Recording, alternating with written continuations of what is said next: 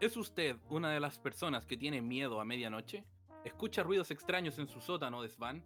¿Usted o su familia ha visto espantos, espectros o fantasmas?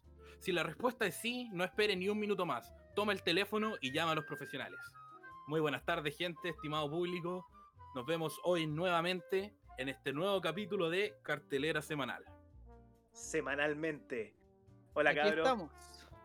¿Cómo están, Buena gente? gente. Aquí su, día- su- su fiel amigo Lucas. Pipe por acá. Ricardo, por acá. Richie por acá. Ah, bueno, y Nacho por acá. Y hoy día nos Eh. toca hablar. ¿Puedo presentar hoy día o no? ¿Puedo Por Por presentar? supuesto. los, honores están para usted.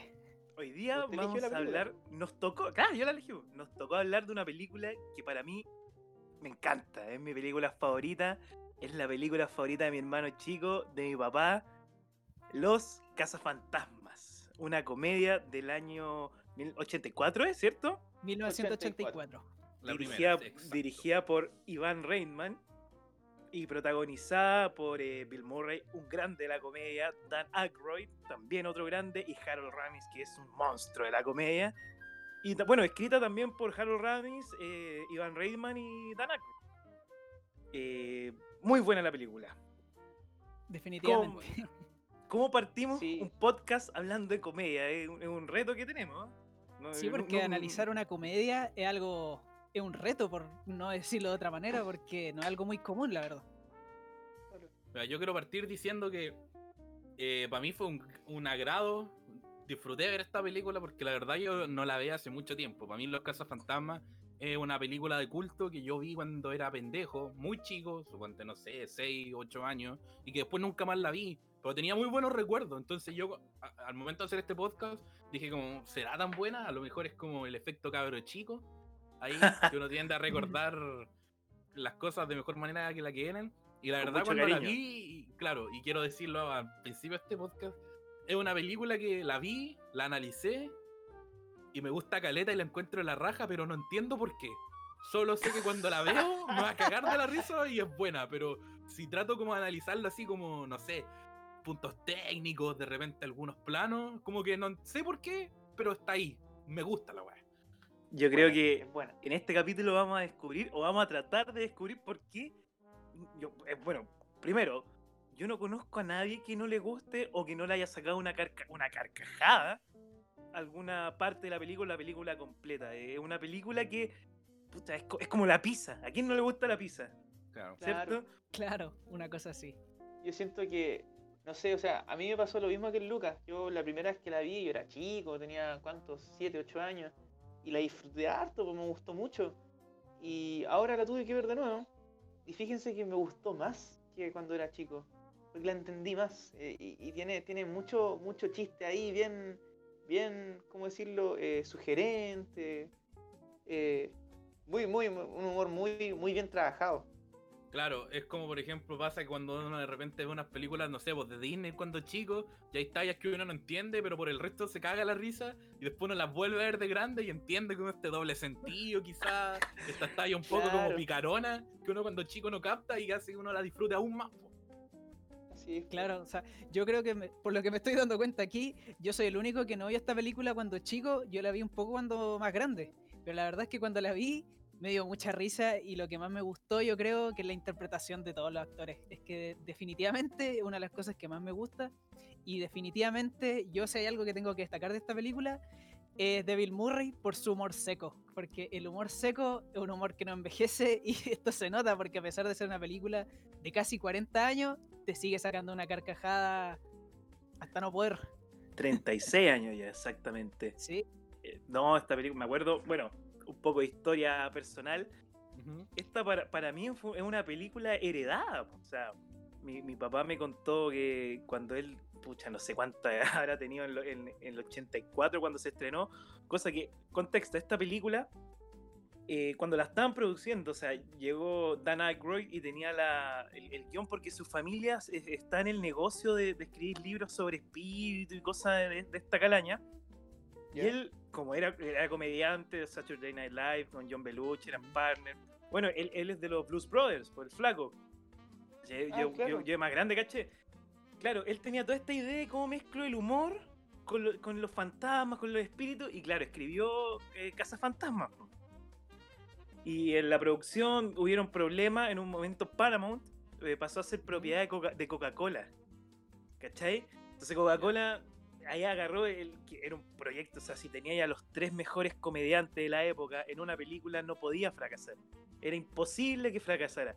Y agarró el éxito, entonces hizo caleta, te estuve investigando eh, la promoción que habían hecho y regalaban stickers, regalaban el cassette, regalaban poleras, regalaban póster, regalaban de lo que pudiera regalar de Casa Fantasma, lo tenía Coca-Cola. Y cuando la estrenaron acá en Chile, por lo menos en Conce, que nosotros somos de Conce, mi papá, me- mi papá me contó que ahí en la rotonda Paicaví, o sea, no en la rotonda, en la remodelación Paicaví, ¿ustedes conocen? Sí. Sí, sí. Se- llegaron unos camiones, antes no estaban en esos edificios, departamentos, entonces eh, eh, se llegan unos camiones de Coca-Cola, abren, abren sus puertas, ¿cachai? Y, y- y sacan una pantalla y ponen un cine. Y mi papá vivía ahí cerca y, y proyectaron Ghostbusters y para él fue una cuestión tan bacana, imagínate cine al aire libre en esa época, ver el estreno de los cazafantasmas gratis fue una weá que, que le cambió la... Esta esta es mi película. Y claro, Claro. a, a mí me crió viendo Casa Fantasma, mi hermano chico ahora también eh, fanático de Casa Fantasma. Y por eso yo la- le tengo tanto cariño y, y- y- y la quise proponer como mi primera película para el podcast. Para el podcast. Pero no una película que ha pasado generaciones. Es un ícono, eh, eh, es- de culto. O sea, o sea, el logo. Yo no, no- ¿Quién no reconoce ese logo? O sea, Claro. tú ves Fantasmita, Claro. Casa Fantasma. La canción. Eh, La canción, Oye, oye, el soundtrack maravilloso. Bueno, el soundtrack. Vamos a tocar todos esos temas. Esto es una, Sí. una intro nomás para ir Claro. un poco en comentar por qué la quise proponer. Pero bueno, ¿qué, qué aspecto Eh, le gustaría proponer a usted como para empezar? Para ver qué hacemos con una comedia. O sea, Vean, yo. ah, Dale, Nacho, no dale. Dale tú. no, no, dale, dale, ya, yo te escucho. Ya. Eh, yo creo que Ghostbusters es una película que si tú. Bueno, a esta altura igual es difícil, porque como decía Pipe, eh, es un ícono. Eh, y en su caso, por ejemplo, y como debe ser el caso de muchas otras familias, ya hasta es casi como un, un legado, un hito dentro de la familia de Casa Fantasma.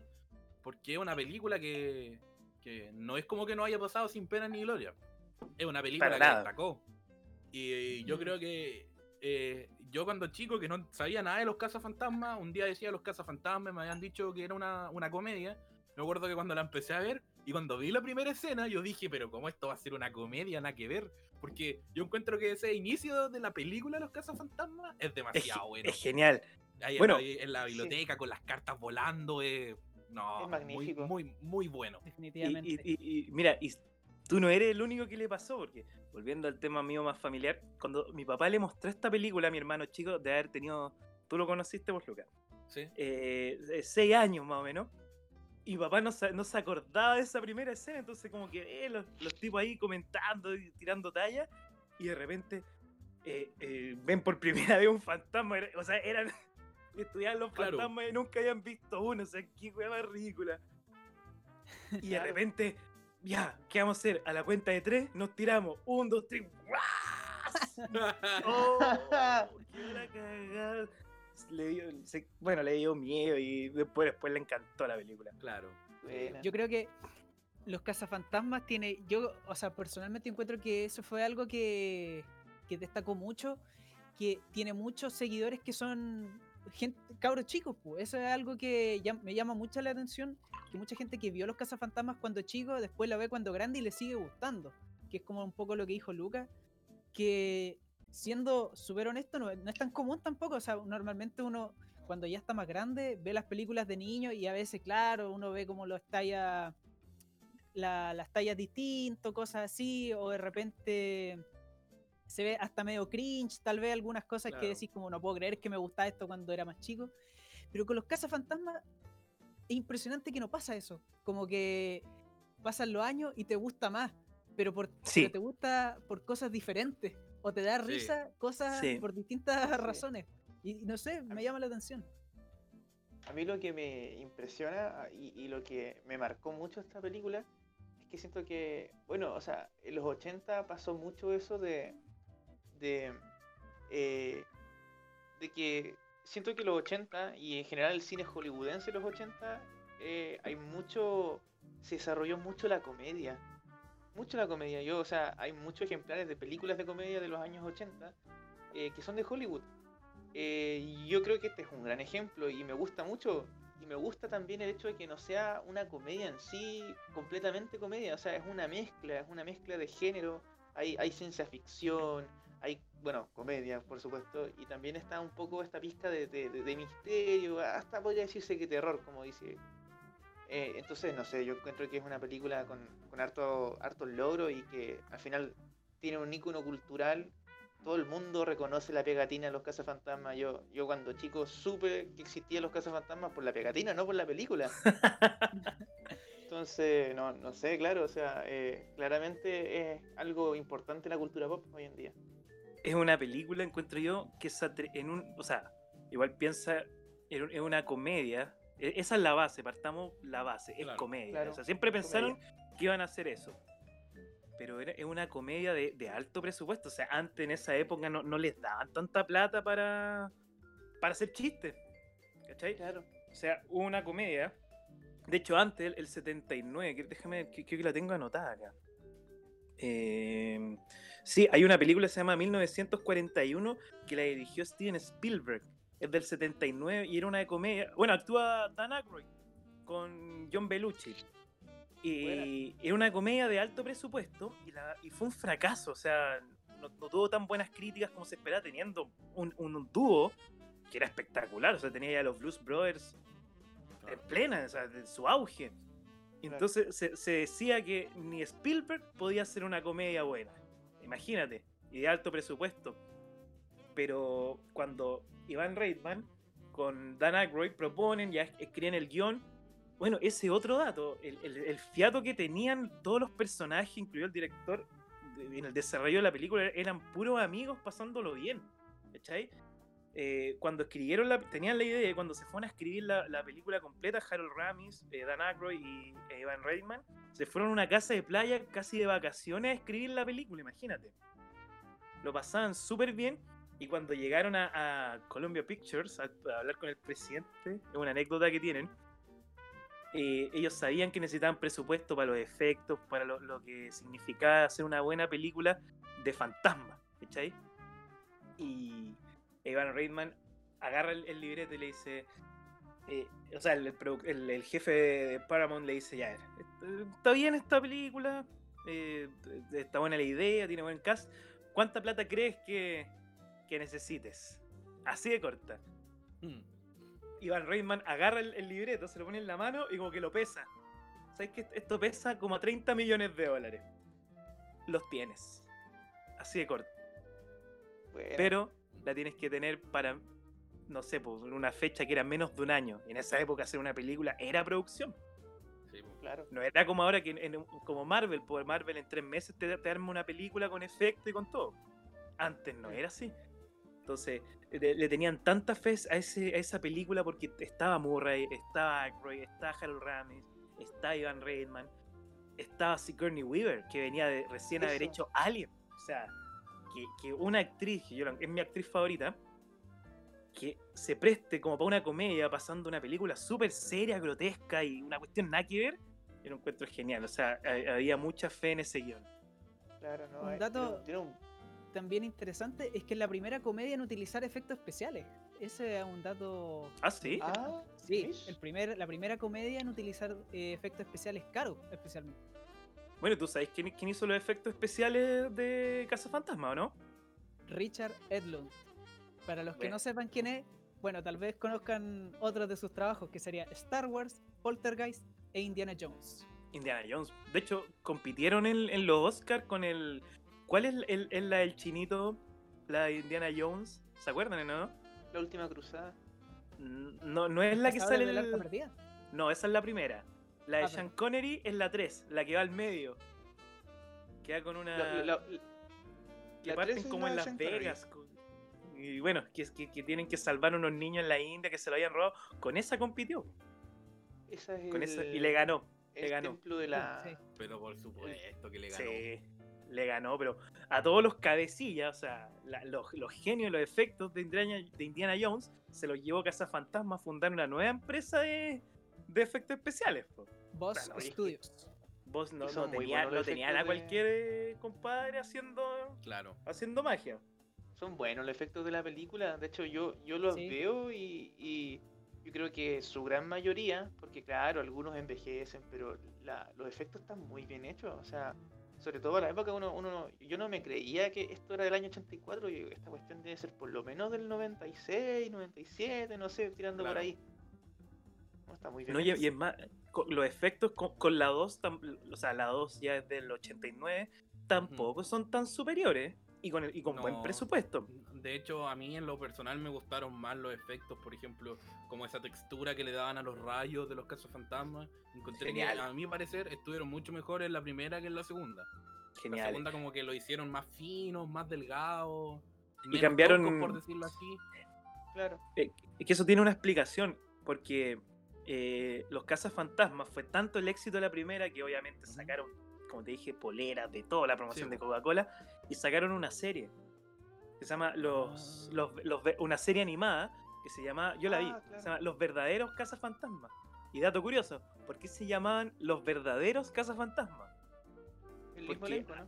Ah, no, había otra, otra compañía que en el 75 tenía una serie eh, ya live action que se llamaba Los Cazafantasmas, The Ghostbusters. Ah. Ghostbusters. Y entonces, la, la película, cuando están grabando la película, no, no eran dueños del nombre Cazafantasma. O sea, ponte tú, cuando salía una escena, se fijan que ahí es la- cuando ponen recién el cartel en el cuartel, Sí. Cuando Ya, llega pues, con eh, el auto, que sí. después va a ser el auto de los cazafantasmas. justamente ahí dice Ghostbuster y uno dice, no sé, Sí, un pues. poco sutil. Ya esa escena la grabaron como tres veces. Una Ghostbuster, otra Ghost Blasters y otra Ghost... eh, no me acuerdo, eh, Ghost Breakers. Y, toda la- y todas las escenas donde estaba el nombre la grabaron como tres veces para ver cuál nombre al final le ponían en la película. Y llegó un momento que dijeron, esta vez tiene un cacho, apostemos por Ghostbusters. Cuando, y tenían que avisarle al productor, sabéis que tenéis que conseguirte el nombre, cueste lo que cueste. Porque es... Y bueno, lo, lo que lo convenció ya a jugársela fue que... ¿Se acuerdan cuando casi al final, cuando ya van entrando al edificio antes del marshmallow? Está todo el- como el- la gente así gritando Ghostbusters. Ghostbusters. en esa escena, todos los extras gritando, pero gritaban de ganas de ver la película. El, el, el Iván Reitman agarra un teléfono público, llama al, al presidente de Paramount y le, le dice, mira, escucha. Y toda la gente gritando y dije, no, hay que conseguirse. Claro, bueno. hay que conseguirse el nombre. ¿Tú sabes cómo se lo consiguieron, no? ¿Tú sabes cómo se lo ¿Cómo? consiguieron al final? Finalmente, en un, eh, llegó un periodo, justo a la mitad del rodaje, que el presidente, no me acuerdo el nombre, si alguien lo puede buscar por mientras, de Paramount Picture en esa época, eh, estaba tan, quería tanto ese proyecto, lo quería salvar tanto, era como su hijo, se va de Paramount. Y se va, no me acuerdo a qué, no, no me acuerdo a qué Universal, que eran los, que eran los dueños de la, de la otra marca, ¿cachai? Y se van. Y él queda de presidente de Universal Studios, creo, no te estoy mintiendo en la otra compañía, pero se va a, la com- a otra compañía productora, Ah, ya. que resultó ser los dueños del nombre de Ghostbusters. Uh, Y él dice, ¿sabéis qué? Estamos. Tomen el nombre, es de ustedes. Terminen la película. Bueno. O sea, la- las películas sí. buenas, cuando tienen que pasar, tienen que pasar. Y no hay Claro, nada que las detenga. Y claro. el Ghostbuster es el ejemplo de que una película hermosa, en todo aspecto, tenía que suceder. Como que todo se armó para que se diera. O por ej- algo que eso sí me llama la atención, que a pesar de que la película se llama Casa Fantasma y todo, si se ponen a pensar la película así seriamente, los, los protagonistas no tienen capacitación de nada de cómo cazar fantasmas. O sea, eso es lo más chistoso, es que uno que escucha los cazafantasmas y se imagina, se imagina los, obviamente los, la- los protagonistas con los trajes, con la con la cuestión que dispara rayos y todo, pero en un principio de la película ya estaba igual bien avanzado ellos no tienen nada de capacitación de cómo cazar fantasmas.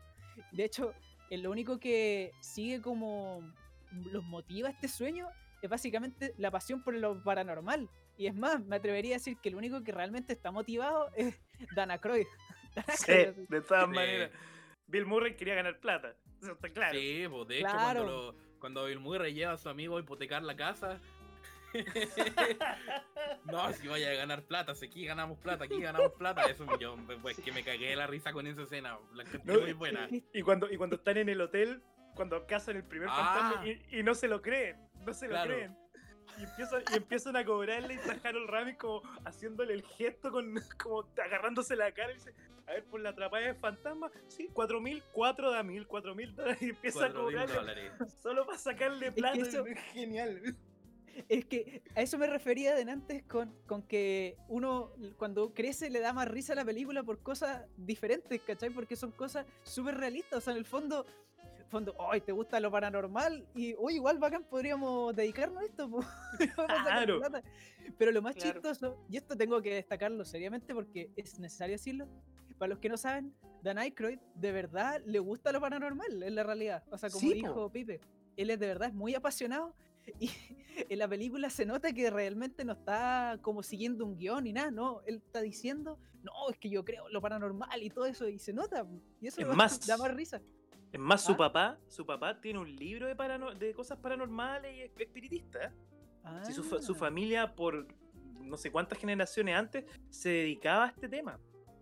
Sí, él, lo- él lo viene Ah, mira. arrastrando de eso. No, sí. y si eso, eso se Ah. nota porque Dan Aykroyd, él habla así que, oh, que hay que cazar fantasmas, no, es que este es un fantasma, así es. Y lo más chistoso, Bill Murray, así como, ah, ya, ok. Bill Murray Eh, Bill Murray impecable. en siendo esa Bill Murray. Sí. Haciendo de Bill Murray. Sí, nada. Claro, creo que Bill Murray se roba la película. Bueno, es que, Sí. bueno, e- era tanto la buena onda que se tenían entre ellos y el respeto que se tenían que, ponte tú, eh, bueno, el elenco original, el único que estaba pensado hacer Casas Fantasma era Dan Aykroyd, que era el, el guionista. Y como- Obviamente, Como, tenía era su tema, eh, estaba pensada para Eddie Murphy y John Belushi. Pero John Belushi muere el 81, si no me equivoco. Murió. Bueno, tenía un ma- muchos mal hábitos y muere. Justamente muere cuando Dan Aykroyd está escribiendo eh, parte del guion que él tenía que decir y lo llaman. O sea, le está escribiendo sus frases y llaman, murió tu compañero, tu amigo de toda la vida. Imagínate. Ahí se guardó el guion y cuando ya lo, rescataron dos años después, como ya, ya le, le faltaba el factor cómico porque será muy chistoso Dan, Aykroyd, pero no es para llevarla, no es para Claro. que él lleve su, la batuta. Mm. ¿Y a quién llamamos? A Bill Murray. Y como ya tenían a Murray, entonces, bueno, como que creían que lo tenían, ese otro, voy a terminar con ese tema, eh, dijeron, bueno, Murphy ya, ya no nos alcanza y ya tenemos el factor cómico. Ya dos personas demasiado, demasiado cómicas es, mucho. Entonces dijeron, tenemos a Murray, él tiene que ser el principal. Llamaron a Harold Ramis, que era compañero en una película que hicieron juntos. Eh, hicieron dos. No, de hecho, muchos hicieron películas. Hicieron eh, eh, El pelotón chiflado, eh, Stripes, y una que no- no- uno de ustedes la vio hace poco, El Día de la Marmota. Yo, yo vi hace Eh, poco el día de la marmota. Actúan los dos, y esa, esa Sí. película la, la escribió y la dirigió Harold Ramis. Sí, eso sí Sí, sabía. o sea, son súper amigos. Y, y Y eso es lo claro, más- Lo más bacán, pues se nota, se nota esa El química que realmente son amigos. Eso. No O así en el remake, reboot, pero para eso vamos a llegar más, más adelante. No, Sí, tema para estamos, más adelante. estamos muy felices Sí. todavía. Aguantemos un muy feliz. la buena Sí. Claro, Después claro. Después Ya, nos amargamos con, ese, con otros temas medio extraños. Mm. No, Bueno, el, pero- el fia- el fiato que tenían. per- Espérame, Nachito. Eh, era muy bueno, eran todos amigos, se respetaban, o sea, respetaban que uno, nadie quería figurar, o sea, ¿cuál era el, lo, el mejor, lo mejor para la película? Bill Murray. Claro. Y, y se lució. Ponte tú, tú te puedes dar cuenta del fiato que tienen al principio, ¿no? en la primera escena. Recordemos. Eh, cuando van entrando a la biblioteca, ¿te acordáis que se cae un mueble? Sí, ese mueble no estaba planeado que se cayera. O sea, el Ah, mueble, el ah, mueble se caía cinco minutos, o sea, cinco segundos antes se les caía encima. ¿Cachai? Ese mueble se cayó, estaba mal puesto, se cae, y Bill Murray mira a Dan Aykroyd, te había pasado antes, y Dan Aykroyd le sigue el juego. Primera vez, sí. Es genial, genial la escena. Y eso fue improvisado, eso nunca se pensó, no se planeó nada. O sea, ahí, ahí ya te das cuenta que, que lo están pasando bien, porque disfrutan la película. Eso es lo que, lo que te quería decir, porque te quería hacer ese alcance. Eh, loco, o sea, eh, el, la, el fiato que se nota mucho y, y el elenco, o sea, pero se luce increíblemente. Sí. Son. eh, era una amistad que, que se notaba que lo estaban pasando bien. Sí, no, claramente. Ahora yo igual creo que, por ejemplo, la inclusión de Bill Murray, que yo encuentro que fue un acierto brutal, o sea, él se roba la película, igual hace que otros ciertos personajes como que... No, no sé si, si pierdan como la importancia, pero eclipsa, como por ejemplo el... Es que no... Bueno, Eh, a Ernie falta de- a falta de otras palabras lo voy a tener que decir. El cazafantasmas negro. No, eh, se, se llama Ernie Hudson. Se llama Ernie Hudson. Ernie Hudson. O Winston, eh, Winston, o Winston, es un Winston. película. Winston, es un personaje que por lo menos en la 1 está totalmente eclipsado por, por, Por todo el, el fiato de que hay entre los tres cazafantasmas iniciales, por decirlo era- así. Que eran los amigos. Claro. Pues como el amigo Claro, que, que eran llega los el, amigos. po. el, el que De llega hecho, de a la mí me nada. quedó la sensación. A mí me quedó la sensación de que, por ejemplo, el, el personaje de Luis Tolly, que hace Rick, Rick Moranis, tiene mucho más impacto y más, más, más, como más, pega más en la trama y en la historia. A mí me quedó más dando vuelta ese personaje que el personaje de Winston. Igual lo encontré como que le faltó un poco. Eso sí, o sea, igual, por lo que antes estamos hablando justamente de Winston, tengo que decirle, a mí me gusta mucho Winston, la verdad, es uno de los personajes que más me gusta de la película, pero, ¿sabes el, el por qué? Tal vez es muy inesperado, es porque él es demasiado real, o sea, él es muy, él es un- realmente un ciudadano común, él no cree en fantasmas ni nada, pero él responde a este anuncio y dice, oh, igual, sé como una pega, ya, buena, y llega así, y de repente le pregunta a la recepcionista, ya, y fue como, ¿qué, qué tengo que hacer? Y todo, y de repente le dice, no, tienes, podrías estar capacitado en bla, bla, bla, bla, bla, bla. Y él dice, ya, pero ¿cuánto me pagan? Así. A mí me Claro. gusta que sea así, o sea, es franco, es realista. Él, él dice, no, yo quiero, yo quiero la plata, si no, no me da lo mismo esto. Es que, es que igual, si analizáis ese personaje, eh, claro, es como el que sobra, como el que lo pusieron a última hora, pero su personaje tiene un propósito. Él, él, él estaba pensado para dar el toque séptico, ¿cachai? Como, pa- como que la película ya era muy nota fantástica, mucho. pero su personaje como que la aterriza, ¿cachai? Como que Claro. empieza a dudar de lo que hacen, es verdad, será peligroso esto, ¿cachai? Entonces ellos, él, ese, él lo aterriza.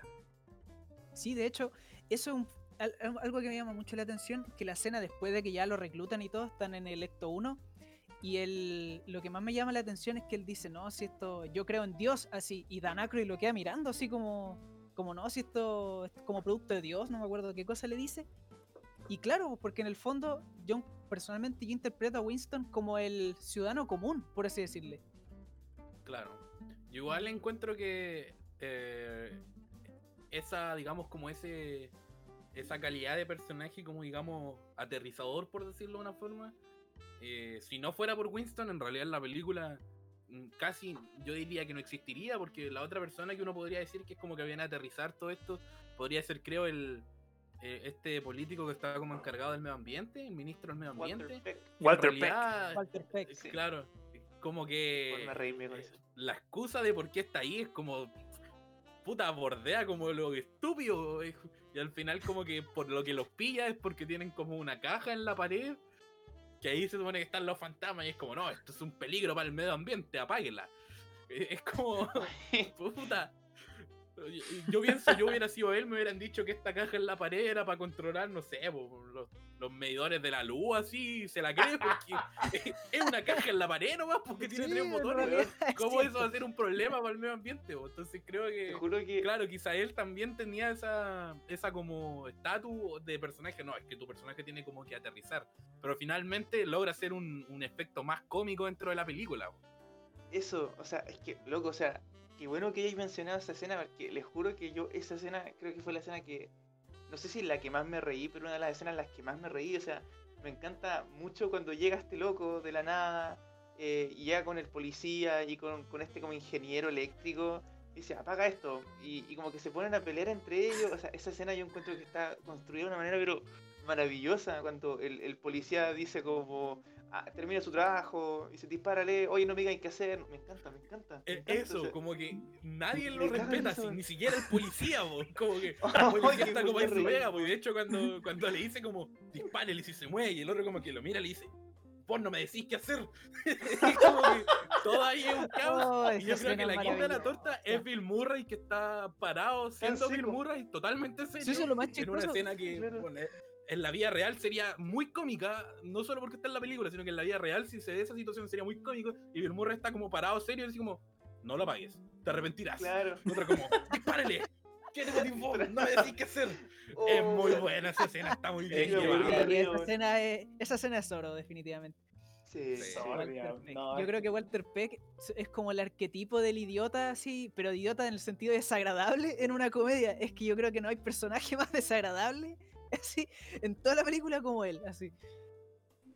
Tú, bueno, hablando un poco de los villanos, porque en la película los villanos no son los fantasmas, es Walter No. Peck. Claro. Él es el villano. Él fue el que la caga. ¿Cómo, cómo, tú, ¿Cómo dices tú quién es un buen villano? ¿Qué tiene que tener un buen villano? ¿O qué tiene que causar en el público? O sea, Rechazo. Rechazo.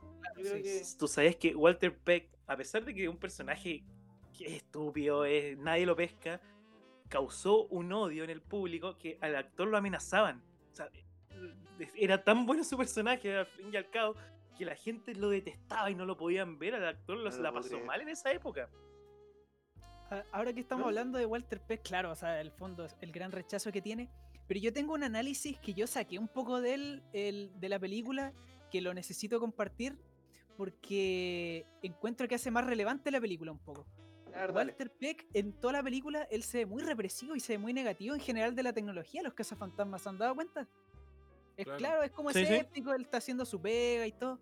Pero lo más chistoso es que él no sabe nada de esta tecnología. O sea, él está en contra de algo que no sabe. Entonces, Claro. me- no sé, yo lo encuentro que me llama mucho la atención porque. A ver, ¿cómo lo explico?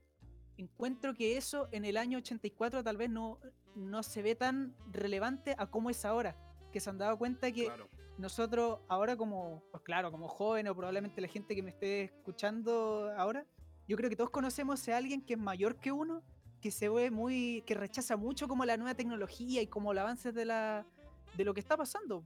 Y Claro, sí, es Walter cierto. Peck para mí, cuando yo lo vi, encontré que se sentía muy real, porque claro, en el fondo él es como una un reflejo de esa ¿cómo decirlo? Esa persona más tradicional, que claro, que se que rechaza lo que no comprende. Y eso se, está mu- se nota mucho y para mí en el 2020 lo hace más relevante aún, que probablemente como lo que tuvo que haber sido en el año 84, Claro. más porque ahora somos mucho más O tecnológicamente avanzados de lo que éramos ahora.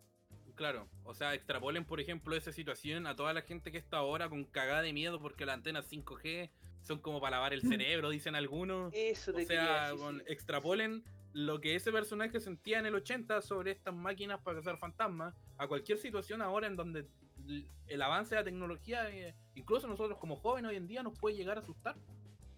Claro, Claro. pero eso es lo que más llama la atención. O sea, eh, uno dice, ¿cómo te va a dar, cómo vas a ser escéptico a algo que no sabes? Pues, pero claro, Walter Peck es eso y eso refleja algo muy real, eh, algo que pasa al día a día. Así mismo, o sea, el, personaje eh, es muy testarudo y terco, o sea, siempre está en la posición de, de simplemente llegar y decir como no, esta cuestión está mal, ustedes están con el medio ambiente, o sea, esto afecta al medio ambiente, que esto afecta al medio ambiente.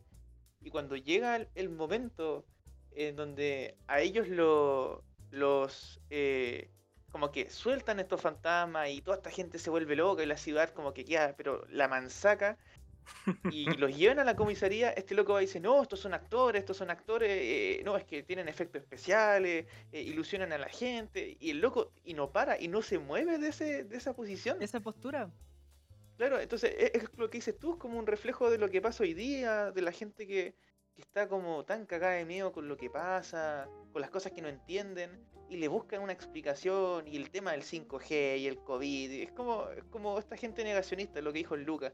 Siento que es un buen reflejo, o sea, es un personaje que es cómico, pero que al final, como dices tú, es un reflejo de algo, al- hay algo que te está diciendo, po. Claro, y lo hace más real la que- película. que Walter Peck refleja yo creo que por eso también a mucha gente no le gusta y eso es algo que no importa la generación que le pregunte, gente que la vio en los 80, gente que la vio en los 90, gente que la vio ahora. Yo creo que a nadie le gusta Walter Peck y yo creo que indirectamente en, en el subconsciente uno es por eso, porque todos conocemos a alguien que es así. Yo Todos creo, conocemos y- un Walter.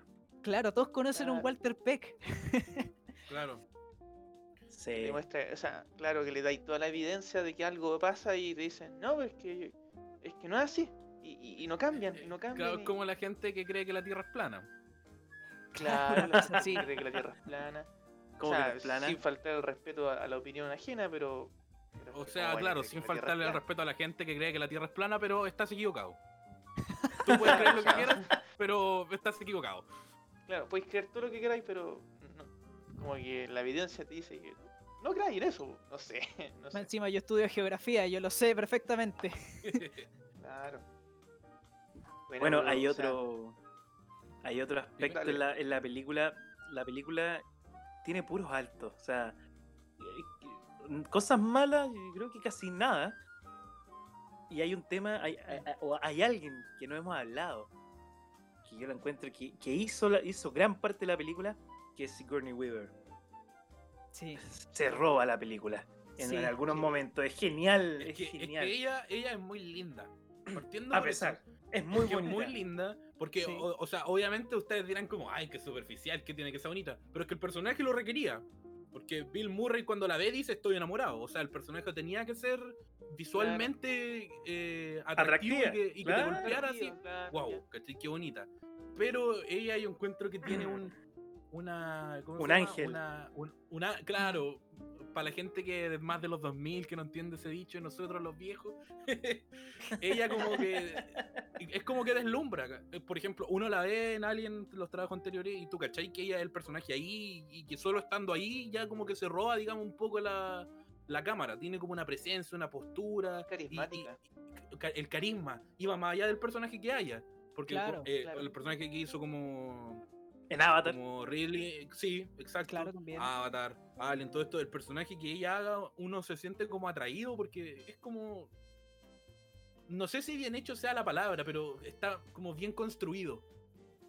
claro. Tiene una seca, forma de dejarte es ver seca. eso. E- En resumen, Es- eso, es es, genial, seca. es genial. Pero al Es mismo genial. tiempo, lo que me gusta es que, bueno, para los que no sepan, ella no fue elegida para el casting. O sea, ella fue a postular el casting. Eso fue lo que más me llama la atención. O sea, ella no, no, fue, no fue que la productora dijo, hoy queremos a Simone Weaver así para Dana Barrett. Y No, fue como, no. no.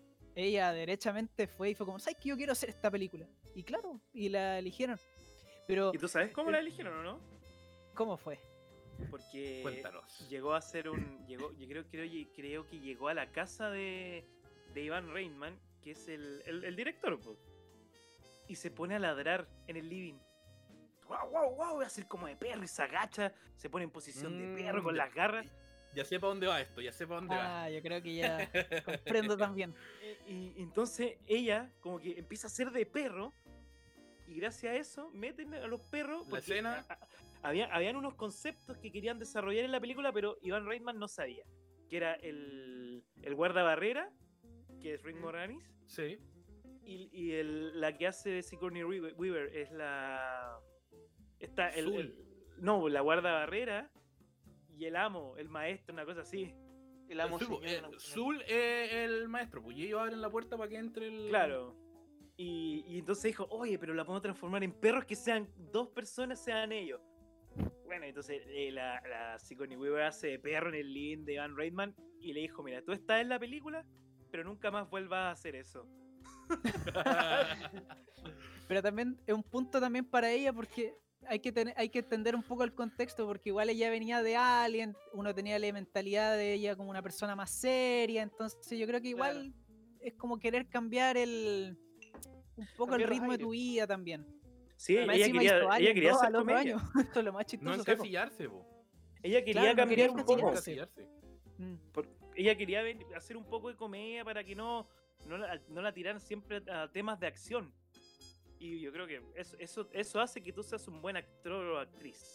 Sí, la definitivamente. versatilidad. Claro. Claro, eh, No, eh, eso, es, es que cuando tú la veas a ella, no la ve, no veas a, a, A Ripley. digamos, como a la actriz, claro, Ridley, sino Claro. que veas el personaje que está haciendo. Me encanta Alien. Entonces, sí, Podríamos hablar yo- un capítulo de Alien, ¿cierto? sí, se viene, se viene. Podría se viene. ser. Ten- tienen que estar atentos para saber si ese capítulo ocurre. O que lo manden Sí. a- al Instagram. Que digan, También, queremos, Tienen queremos sus que- recomendaciones por interno en Instagram. Queremos que hablen de Alien y de Sigourney Claro, Weaver. así. Díganlo, perfecto. Recomiéndenos también a nosotros. Sí, Escuchamos al público. A mí Eh, me, me encanta esto de la película porque, o sea, como desde esta, desde esta película, desde este núcleo, siento que se desprenden muchas más películas por las cuales hablar, no sé, como que me acuerdo mucho de, de eh, Volver al Futuro, por ejemplo, que es como Genial. un estilo, claro, un estilo parecido, obviamente tiene, tiene, sus diferencias, las tienen, obviamente. Eh, y bueno, también tenemos a Bill Murray, como dicen, dijeron ustedes, o sea, eh, él se luce en esta película siendo Bill Murray, Sigourney Weaver, eh, Dan Aykroyd, tenemos a, bueno, Rick Moranis, yo, Rick Moranis, a mí me gusta mucho ese actor, Es eh, genial. es un, sí, sí, hace un excelente alivio cómico en la película y el personaje que él hace me encanta, o sea, juro que toda escena en la que él está yo me río, me río mucho. Bueno, para la gente que no cache quién es Rick Moranis, Austin Powers. Austin Powers. Todos conocen. Eh, la piedra. ¿En serio? Sí, Sí. No, pero yo creo que la mejor es. Y aquí muchos me Pero- lo van a poder discutir. Pero Little. Shop of Horrors. Me encanta esa película. Yo te la Ay, voy esa a película es. Yo creo Yo que tengo que darte la, tengo que apoyarte en este caso. Sí, es, gen- es genial. Bueno, es que un musical. ¿Podríamos hablar de eso? Nah. También, Bueno, ¿ah? hay- hay actúa, También podría ser sí, una buena idea. Los musicales Murray, son lo mío, sí. ahí actúa Bill Sí. Murray. Sí, sale Bill Murray ahí. Ah, ¿verdad? También sale Bill Murray. sí, el, el, el sado masoquista que iba al dentista y le gustaba que le sacaran dientes Sí. para, sin anestesia para sentir dolor. Bueno, y el dentista, este actor, ¿cómo que es? el de Más Barato por Docena. Ay, ¿cómo se llama? también. Eh, Sí, no, muy buenos actores. Bueno, y creo que Danny DeVito, no, no. eh, John Candy, creo, si no me equivoco. Bueno, es Oye, una pero- película, gente que nos está escuchando, que ojalá la vea en el futuro porque vamos Sí. a comentarla en algún momento. Lo vale. Dale, Nacho. No, es que quería hacer una corrección, que dijiste que Rick Moranis era Austin Powers, ese es Mike Myers. Mike Myers, si tenéis toda la razón, Sí, quedé Rick- como imbécil. Quedé como Rick imbécil. Moranis, Bueno. no, tranqui, igual, igual se parecen, de hecho, se parecen Sí, físicamente se se parecen mucho, o sea, por lo menos Austin Powers es Sí. igual a Sí, Rick ah. Moranis, como que yo lo veo y sí. ¿Sabes qué? Rick. Moranis hizo... hizo, una- quería, quería agrandear al niño, quería nos escogía nosotros. Esa saga Sí. de películas que como que es un científico, padre familia, y como que en una eh, a- al bebé lo hace gigante, en la otra esa, que son muy son simpáticos, son de, de, de- de Sí. casa, de familia. Hizo una, Pero hizo bueno. una parodia de Star Wars también. Sí. Esa, la del doctor malito. Spaceballs. Spaceballs. eh, No, pues Sí. si el doctor malito, No, Powers no, también. No, no, No, no, no. en e- no, no, Dark Helmet, Dark Helmet era, ya bueno, pero... esta hace una Bueno. parodia de, de Darth Vader y Darth Vader, sí, porque sí, sí, casco gigante, sí. Sí. Es que son Bueno. igual y, y- y los dos salieron del mismo lugar, güey. sí. No. Bueno, igual, bueno, no nos vayamos tan por las ramas de esta película. Claro, La digamos, sí, sí, sí. volvamos, sí, porque volvamos, ya vamos, me estoy dando cuenta de que, claro, así como cinco minutos de otras películas. Bueno, eh, o sea, perdón por cambiar el tema tan radicalmente, pero, no, pero hay algo que me llama un poco la atención de esta, de los cazafantasmas, que donde hemos hablado de tanto de Soul, de, de todo eso, y de los perros del terror, yo tengo que hacer algo como resaltar un detalle. Para los que no saben o no entienden mucho de este mundo, lo- el diseño de los perros, el diseño de tanto de Gosser como lo que está alrededor de él, no fue. Gosser era el malo, en el fondo, por así decirlo. El Sí, antagonista, claro. por así decirlo. Sí. No fue elegido al azar. Eso fue lo que más me llamó la atención. Derechamente eligieron cosas que, que fueran como demonios, de tipo ocultismo pagano. ¿Y por qué? Hay que entender un poco el contexto, porque en los años 80 tenemos esta revolución, bueno, no sé si revolución, pero sí como contracultura religiosa, donde empieza, por ejemplo, en el, en el metal, donde empieza a nacer el metal extremo también, y como todo esta como escepticismo un poco de la iglesia y de las creencias. Y es por eso que quisieron hacer una simbología que, que fuese como que llamara la atención. Es por eso que, no sé si se acuerdan la escena donde sale, creo que un cura, un pastor, no sé qué, y que les dice incluso a los cazafantasmas, no, si esto es una obra de Dios, como el castigo. Y claro, Pero, la- eso es- pero dice, la iglesia no se va a hacer parte de esto. Sí. claro, Claro. ¿ves? Pero e- ese, eso en el fondo hace referencia a la época, porque justamente a nivel mundial está pasando toda esta contracultura. Y de hecho, ¿Cachai? un, un paréntesis, hay un guiño muy importante en esa escena que es cuando Bill Murray le empieza a decir al alcalde que, que si, se- si lo ayudan y se equivocan se van a ir a la cárcel. Pero si no, eh, y lo ayuda a salvar la, la ciudad, va a tener un, un- un, digamos, un público de votantes que va Habrá a ir a la reelección. Claro, Habrá, habrá salvado la vida de no sé cuántos votantes registrados. exacto. Y ahí enfocan al cura y el cura lo queda mirando con una cara así sonriente, así como... Sonriendo, sí. este la sabe hacer. Haciendo guiño, quizá, quizá.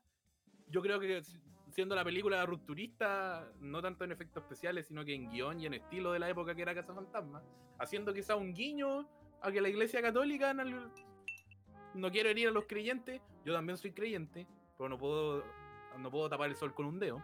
Claro. Muchas veces adoctrina y tiene ese mismo discurso que a veces uno lo ve en política, lo tiene también la iglesia en el presente en, en situaciones de, de, de atraer, captar a, eh, digamos, creyentes.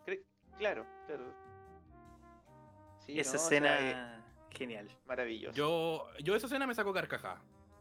sí, porque- sí, igual me reí harto. Yo la vi y más encima ni siquiera es como que tenéis que como que mirar al cura así de, de reojo en una esquinita para verlo. Esa escena está ahí puesta de una forma muy cararraja que yo dije, se pasaron estos güeyes. Y me cagué de la risa. Sí, sí. No, y piensa, Cagarse de eh, risa. la- la- las frases de Bill Murray en esa escena son casi todas improvisadas. Es, es, es, es una- un capo, es genial Bill Murray. Improvisó casi todo ahí. Lo que le decía al alcalde, al cura. Genial. Increíble. Bueno, y, y el alcalde el alcalde se repite el papel en la segunda. Sí, pues. Sí. Va y los quiere meter presos. Sí. Sí. Bueno, hablando un poquito de la 2. ¿La vieron, cierto? Yo la vi. Sí, por supuesto. Eh, es buena. Yo, yo, yo, bueno, yo les comenté que yo no la había visto hace años. Siempre vi la 1. Y la 2 cuando la pillaba en el ISAT, creo que la dan harto. Y, pero ahora la vi, la vi concentrado. Y sabéis que es realmente buena. O sea, no, no es buena como la primera, que es. No, es más lenta. Sí, sí. Ah, Tiene un principio que se demora en agarrar. Pero como Pero que se atreve. Bueno, pasan como media hora, me- 35 minutos, po. le- que tiran el primer rayo. Y tú ya, acá, ya, ya te lo presentaron en la primera, tú esperáis que la primera escena sea los cazafantasmas atrapando un fantasma, valga la redundancia. Claro. Pero te presentan, a mí lo que me gusta es que te plantea una idea nueva.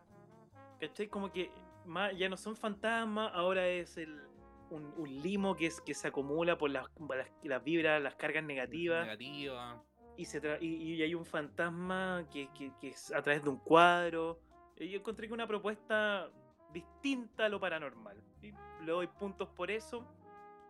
Bueno, y- pincelando para pasar a la sección que quiero implantar para que quede más adelante. Eh, Bill Murray es Bill Murray. Sigourney Sí. Weaver, Sí. Sigourney Weaver hacen su, su trabajo impecable. Dan Aykroyd, Harold Ramis, impecables también. Los chistes El perfectos fantasma negro en esta película tiene más, más protagonismo. más protagonismo. Es el Y primero que se cae a esta como baba de la ira. Y aún así Claro. sigue cumpliendo, a pesar de que ya lleva años, porque al principio de la película dice cinco años después de la Sí, primera entrega. Sigue siendo el escéptico, el que, el que aterriza. Eh, los, los villanos geniales. Nada Sí. que decir. Sigue siendo el escéptico, pero a la vez también eh, uno de los dos que todavía trabaja como casa fantasma, aunque sea haciendo fiestas para niños. de hecho, cuando- porque en realidad yo no lo esperaba de él. De hecho, porque bueno, yo igual, eh, digamos, imagínense que yo cuando vi la 1, yo hasta que la vi de nuevo para el podcast, yo seguía juraba así, me tiraba al suelo diciendo que la escena final de la 1, por ejemplo, eran tres cazafantasmas juntando los rayos, po. eran cuatro. Eran cuatro. Claro, para que Tal se hagan cual. una idea de lo que en realidad yo, yo dejé pasar ese personaje como que era secundario, por decirlo así. Pero me sorprendió que en la 2, que la 2 yo tampoco la había visto nunca a conciencia, efectivamente, po, él, a pesar de ser el escéptico, quizá el, el último cazafantasmas que se unió al grupo, eh, sigue trabajando con el uniforme bueno, no cazando fantasmas, porque por la película te da a entender de que en ese tiempo no habían fantasmas, así que tenían que ganarse la plata de alguna forma. Eh, y van, hacen fiestas de niños en donde puta ni los niños los quieren mucho. Pero Querían a él- Querían a He-Man. Pero aún así está él con el traje ahí de fantasmas cantando la canción, po. O sea, ¿Tú sabes? ¿Tú sabes por qué los niños dicen que querían, pensaban que iba a llegar He-Man en vez de los cazafantasmas? ¿por qué? Porque Porque la empresa que era dueña del nombre Cazafantasma es la empresa, la productora que hace He-Man. Wow. Ah, La- claro. Hermano, Ven- ven multiverso aprende. de los cazafantasmas. ¿Ves que Marvel, una alpargata al lado. nuestro, Claro. nuestro, Claro, nuestros claro. oyentes pueden aprender datos curiosos con Claro. nosotros? ¿Cierto? Por eso hay que recordarles que nos compartan en sus redes sociales. Por Por favor. supuesto. Sí. ¿Y qué, le- qué les Y- pareció que en la segunda, este actor que ya estábamos comentando, Rick Moranis, el personaje de Luis Tully, se incorpora como el quinto cazafantasma? ¿Qué piensan de, de eso? Merecido. Yo creo que se lo merecía. Sí. Sí, Sí, creo igual creo. Bueno, había, había Creo que- secuencias en la cual él trataba de atrapar a Pegajoso, que es eh, eh, otro personaje genial. Icónico.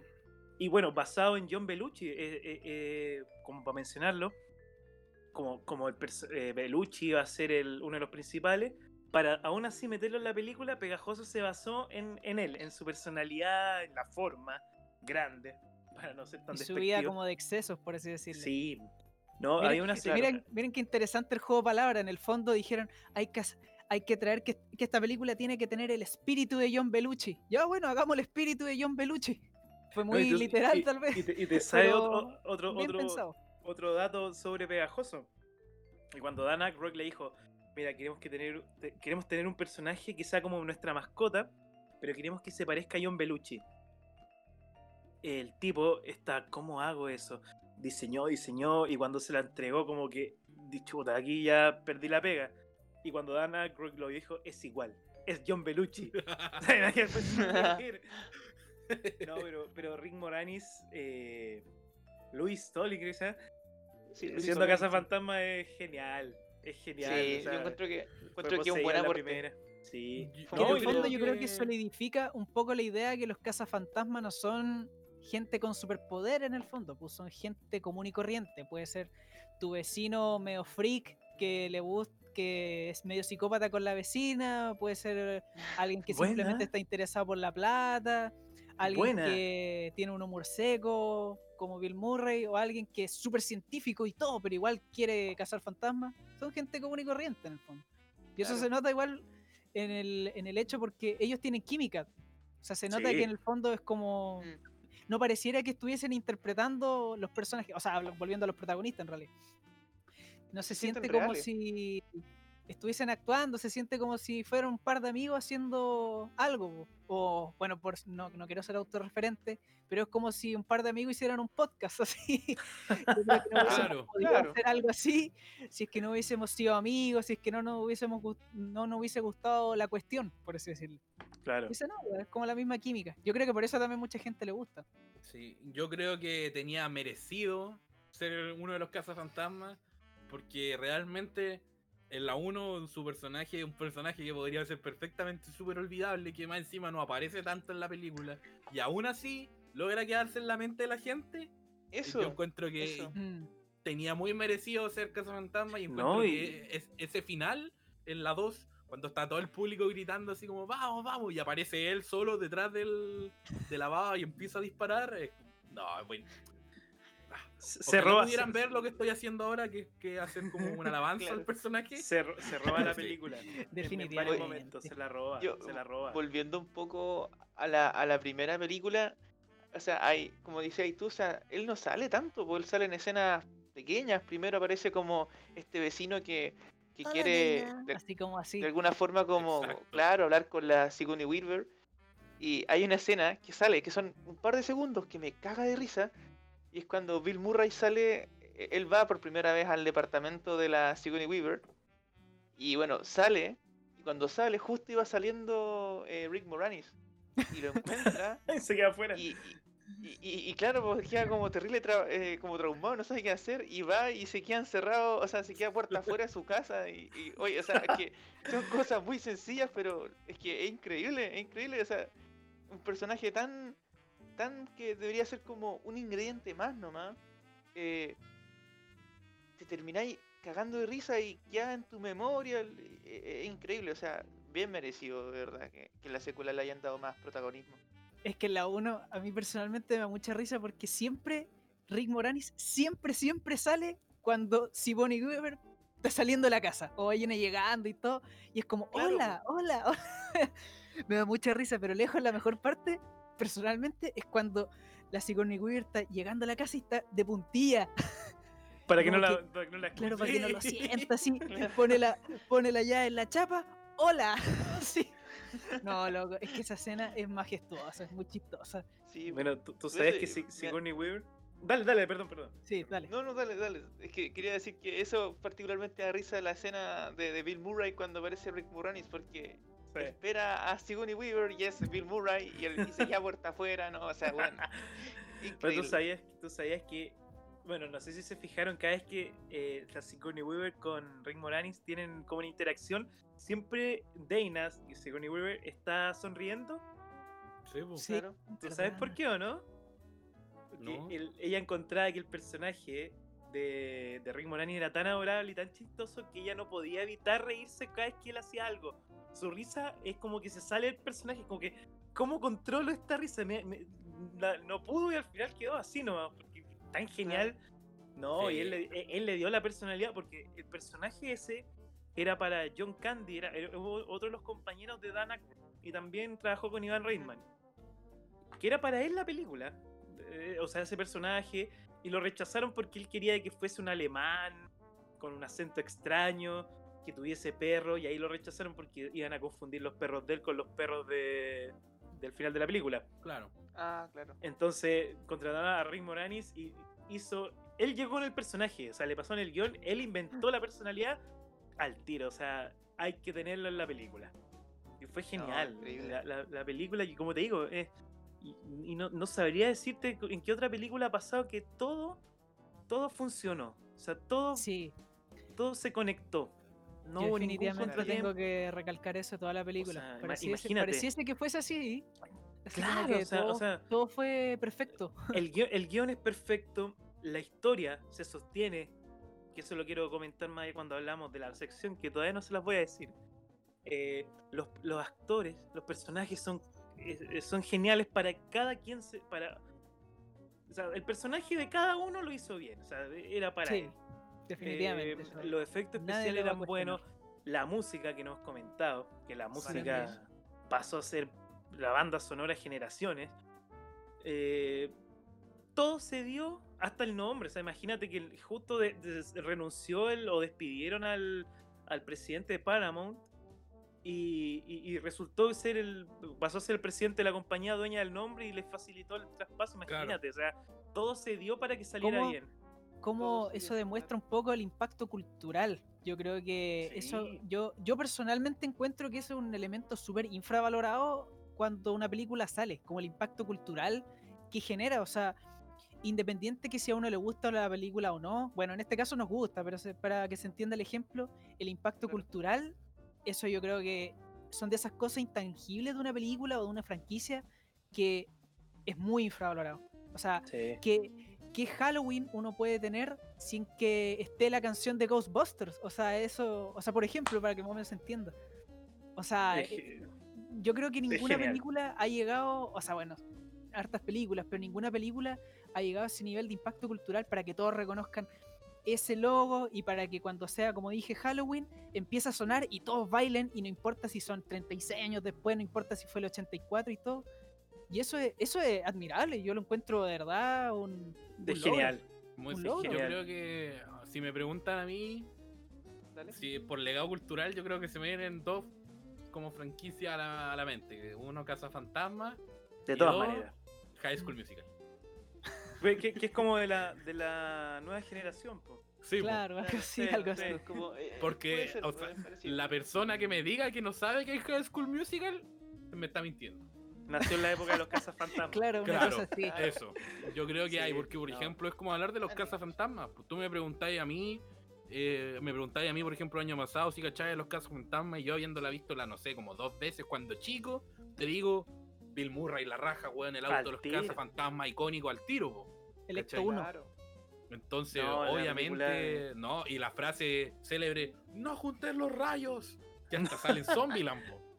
Claro. Entonces, Bueno, e- ese, ese, ese, buen dato. O sea, un- Zombieland es una película que, que salió el 2010, creo, 2009. 2009. Justo en 2009. la época de. The Walking Dead, y claro, ahí dicen lo que es los cazafantasmas cuando llegan a la mansión de Bill Murray y, y Tallahassee, o no, no, no era Tallahassee, Sí, era, era Tallahassee el fanático.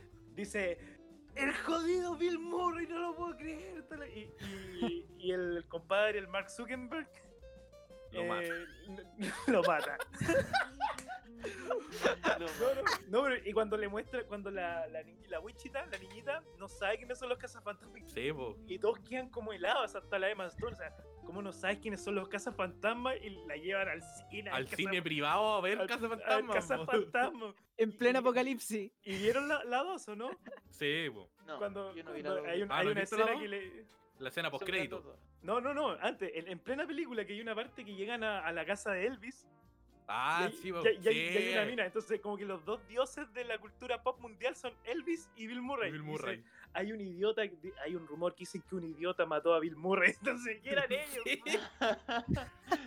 No, y, de hecho es tan, tan potente, digamos, el lío con el Murray que al final de la película sale la voz de Columbus, que el Mark Zuckerberg, que él dice, po, me siento mal por lo que pasó en la primera, así que aquí una joyita. Y muestran Sí, una, un- sí. un- una escena post crédito, un montaje de entrevista a Bill Murray cuando salió Así. Garfield 3.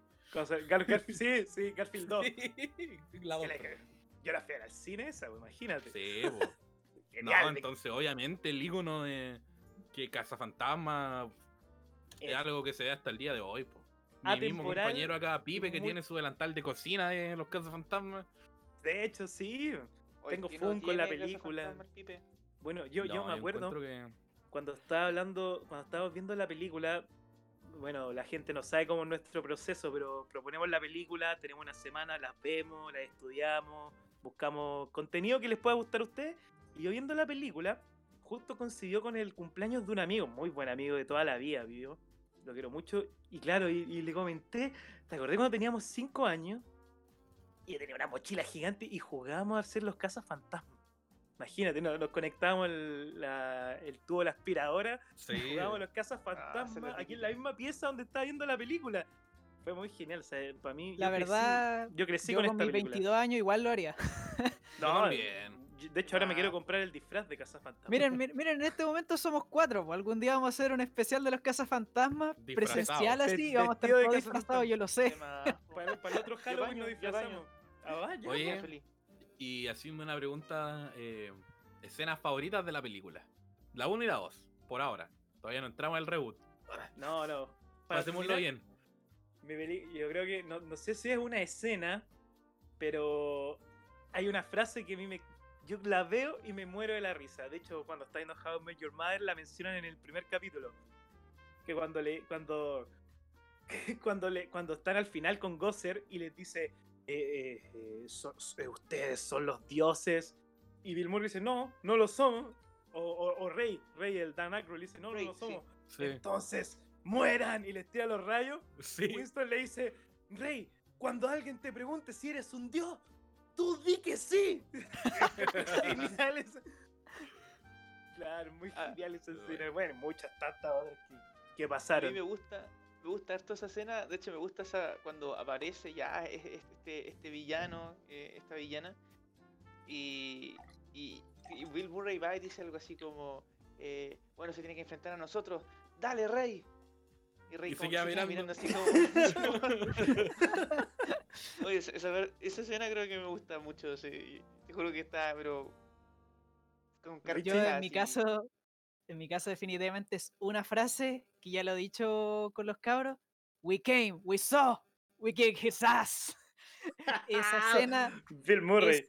de, de Bill. Murray, claro, y lo dice de una manera tan seca, porque claro, yo le puse color, pero lo hice así como súper serio, así como, no, nosotros vimos, lo vimos y le pateamos el culo, así. We como came, we así. saw, and we kicked their ass. Claro, ¿no? E- Esa es mi escena favorita y una de mis escenas favoritas en general. ¿Y tú, Lucas? Yo debo decir que mi escena favorita es que es es porque, como dirían los gringos, es demasiado over the top, una weá demasiado surreal, que es cuando al final de la 2 se suben a la Torre Eiffel y como que No, no, encienden a la estatua, a la estatua de la a libertad. La estatua y, de libertad. y sí. encienden la torcha y se ponen a caminar y como que en un momento dicen como, ¡ay! Esta estructura no va a aguantar. Tendríamos que haberle amortiguado a los pies.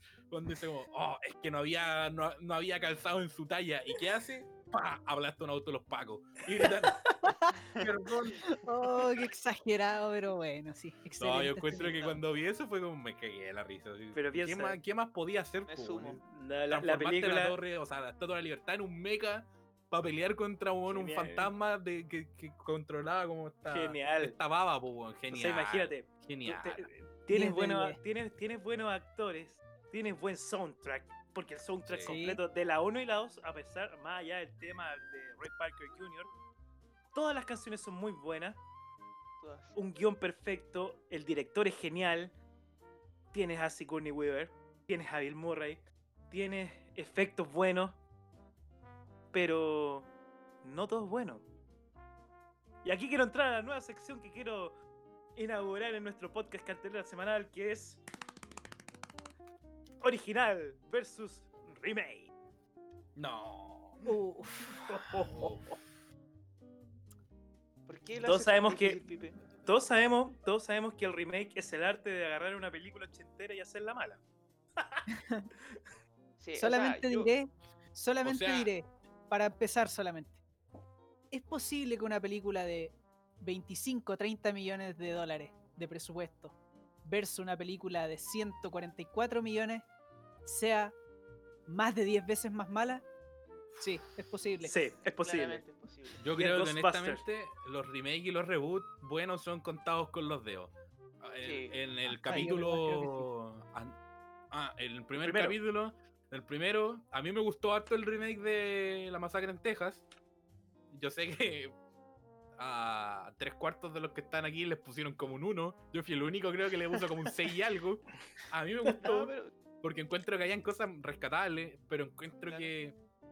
eh, no sé, siento que hacer un. Para empezar, hacer un remake de una película que está tan viva como Los Casos Fantasmas, primero yo encuentro que una falta de respeto. Pero si lo vaya a hacer, procura hacerlo bien, po, ¿cachai? O sea, Claro. busca actores que, claro. que, que tengan el fiato que tenían los originales, ¿cachai? Que den la talla, que den la talla. Claro. ah, Pero, ojo, sin, eh, digamos, eh, des... Dígalo. O sea, que el podcast es sin filtro. ¿Cómo, Nacho? Es que no me- la palabra Sin la tengo. desmerecer, Sin desmerecer, por desmerecer. ejemplo, a Melissa. McCarthy, que yo encuentro a Genial. mí. eh, eh, ella es una actriz que a mí me gusta. Genial. Lo mismo con Kristen Sí. Wiig, a mí me encanta Sí. ella como actriz. Me encantan mucho Pero- sus películas. Puta, esta película es. Es que es muy mala. Es, es aburrida. eh, No, no sé, los chistes que tiene son muy fome. Eso, es- ese es un detalle. Partamos por ahí. Porque película de comedia, hablemos de los chistes. Sí, Los chistes de la 1 muy importante. O sea, primero tienen los, los personajes, los actores son todos amigos y tienen un fiato y pueden improvisar chistes y son naturales, son orgánicos. No, no están, no están, o sea, yo creo que el guion incluso decía, eh, vayan más o menos por este camino, ¿cachai? Y ellos Claro. Igual me desarrollaban, imagino una cosa así, desarrollaban un diálogo. la verdad. Me imagino eso, más allá de... de Por ejemplo-. Pero, pero, pero para cachar, ¿Sí? el- el- en el remake se nota mucho que está todo escrito, El que, está escrito. que ni Sí. siquiera, ni siquiera lo amoldaron, ni siquiera lo- lo- le, le pusieron cariño, lo embellecieron, nada. Lo leyeron tal cual estaba en el guion. Y se nota mucho. Yo creo, yo creo que yo lo podría definir un poco con esta analogía al fiato. Los cazafantasmas, la original, es como un grupo de amigos que se junta a hacer algo. Claro. Lo que sea, lo que sea. Pero el reboot se siente como colegas haciendo algo. Exacto. Yo, siguiendo lo que tú acabas de decir, Richie, yo encuentro que los cazafantasmas, la 1 y la 2, son un grupo de amigos cazando fantasmas. Cazafantasmas Reboot son Así un grupo simple. cazando fantasmas. Eso, eso.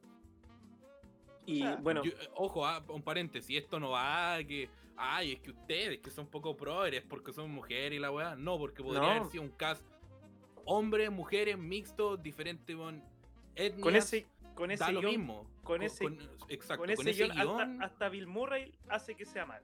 Sí. De hecho, Claro, con sale Bill esa Murray. constru- construcción de personaje es muy No, fome. muy- el inicio es, es demasiado lento. La película se demora caleta en tomar, digamos, vuelo, ritmo. El personaje de Chris Hemsworth, yo encuentro que Sí, Puta. es desagradablemente malo. sí, desagradablemente malo, flojo, onda, pero Sí, Que flojo. ¿no? sientes como que siendo- todos los siendo- personajes son como Son nada. estúpidos, son, Son como, nada. como que- que inoperantes. Chris- Que, que mientras Chris que- Hemsworth pues. es, es buen, es buen comediante. O sea, lo vieron en Thor Sí. Ragn- quizás Thor Ragnarok no es la favorita de los fanáticos de Marvel, y me incluyo, soy muy fan de, de Marvel, pero él sí es chistoso, él sabe hacer comedia, y, y- y es más, ha hecho otro tipo de comedia. Él es chistoso, él tiene ese- esa chispa. En esta película, no- por mucho, muy bacán que sea, él no puede, no, no Lo- funciona. A mí me pasa esa misma sensación con. O sea, a mí me gusta Melissa McCarthy porque yo, bueno, yo crecí viendo Mike y Molly, donde ella era una protagonista. Sí. Y me pasa lo mismo con Kristen Wiig. A mí me gusta mucho el humor de ella, es como bien, no sé, eh, me da risa. Pero Claro. no, es que es raro, porque a mí me gusta Melissa McCarthy, me gusta Kristen Wiig, pero aquí no, no me dan risa. Es- es- las tallas son fome, o sea, hay un momento donde hacen como un chiste de peo, es como, no sé, Yo, bueno, yo, yo, yo les dije que es como hacer un un, humor culto, blando. como un culto a Adam Sandler y, y- y- y- y lo dividieron su alma como culto a Chucky. La dividieron en cuatro personas y esas cuatro, no, cinco personas, me- mejor dicho, y esas son Chris Hemsworth más las chicas haciendo chistes de Adam Sandler que ya a él no le resultan. Si a él ya no le resultan es porque no, no, no, no funciona. O sea, Claro. O por ejemplo, el mismo Chris Hemsworth, el personaje que hace tampoco personalmente me gusta. Como que, o sea, ya entiendo que sea el Ah. secretario y que sea al revés y todo, pero es que la, la secretaria original es seca, es cruda, no sé, me da risa, pero aquí no. Claro, a mí eh, me, me pasa eso con el personaje de Chris Hemsworth. O sea, hay entrevistas, por ejemplo, y un video en YouTube cuando están dando el tiempo como en Australia y sale él y como que le roba el micrófono al, a, esta, a esta periodista que lo está dando y empieza él a dar el tiempo, ¿cachai? Entonces, tenía un personaje como, o, o sea, tenía un actor que tiene esa chispa, ¿cachai? De ser como... que es chistoso. medio- claro, medio irreverente, espontáneo, ¿cachai? Carismático Claro. pero lo ponía a hacer este papel que es tan penca, tan fome, tan poco desarrollado. A mí, honestamente, cuando veo el reboot me pasa que yo trato de pensar a qué público está dirigido y sabéis que no lo logro entender. No hay. Porque para los Mm. fans originales, no.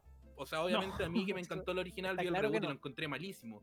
Y yo digo para las nuevas generaciones, pero es que. Los Cazafantasmas es una película que es tan atemporal en este sentido que es mejor mostrarle la original y, y le va a gustar Oye, mucho más que el reboot. po. con la plata que hubiese que gastaron en la el- en el reboot dicen oye remastericemos la original como lo hicieron Claro, con Volver al Futuro Algo así. O como lo hicieron Yo- con Star Wars. O yo ponte tú, yo fui a ver Volver Las al Futuro el, el remasterizado la primera al cine lo fui a ver con mi abuelo genial los efectos se, se veían la raja la- el audio era espectacular entonces trajemos esta mejoremos los efectos agreguémosle escenas que quedaron fuera de la película total ya la película ya gustó alarguémosla a sus 20 minutitos más y pongamos escenas que quedaron, ¿cachai? Trabajémosla. No, no, n- el público podría ser ya, ya un tema un poco más controversial. Son mujeres, eh, hagámosla un público más, eh, más feminista, puede ser. Eh, las mujeres feministas o, o, o mujeres en general odiaron la película. La película es mala. A los, a, lo- a los fans, como dice Lucas, a los fanáticos de Casa Fantasma, odiamos la película. Digo, odiamos porque yo soy fan. Eh, a las nuevas generaciones no llamó la atención. ¿A quién? Ahora, por ejemplo, mi problema con la película va el hecho de que se llama Casa Fantasma solo y que es un reboot. ¿Qué No quiere es- no, decir es que, es un ¿Qué es reboot? un reboot? ¿Qué es un reboot? Cl- Que es, es como revivir una franquicia obviando todo lo que ya estaba establecido. Pausa, Claro. pausa. Pauso. Yo te, te pregunté, ¿qué es un reboot?